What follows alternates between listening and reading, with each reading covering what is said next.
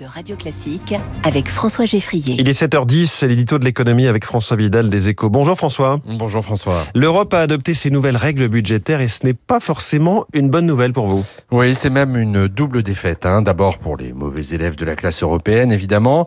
Après cinq années de suspension des règles communes pour cause de pandémie, le retour à une forme d'orthodoxie budgétaire à partir de 2025 s'annonce forcément douloureux. Pour la France, hein, notamment, dont le déficit frôle les 5% et la dette tutoie les 110% du PIB. D'autant que le cadre adopté le week-end dernier ne sera pas forcément moins strict que le pacte de stabilité hérité des accords de Maastricht.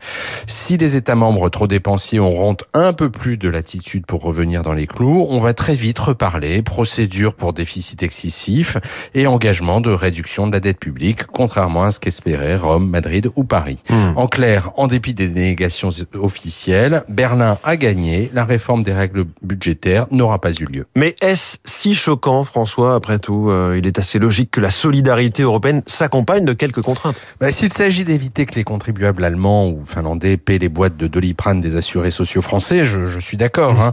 Mais le problème, c'est que ces nouvelles règles font l'impasse, euh, ou presque, sur les besoins d'investissement colossaux que vont nécessiter la relance de la défense européenne et la transition écologique, surtout.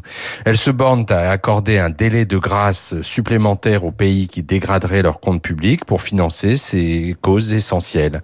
Très concrètement, cela veut dire qu'il faudra rogner sur d'autres dépenses pour verdir nos économies, un choix qui en dit long sur les ambitions climatiques réelles de l'Union et sur l'incapacité de ses États membres à adopter une approche fédérale sur un sujet aussi capital pour notre avenir commun.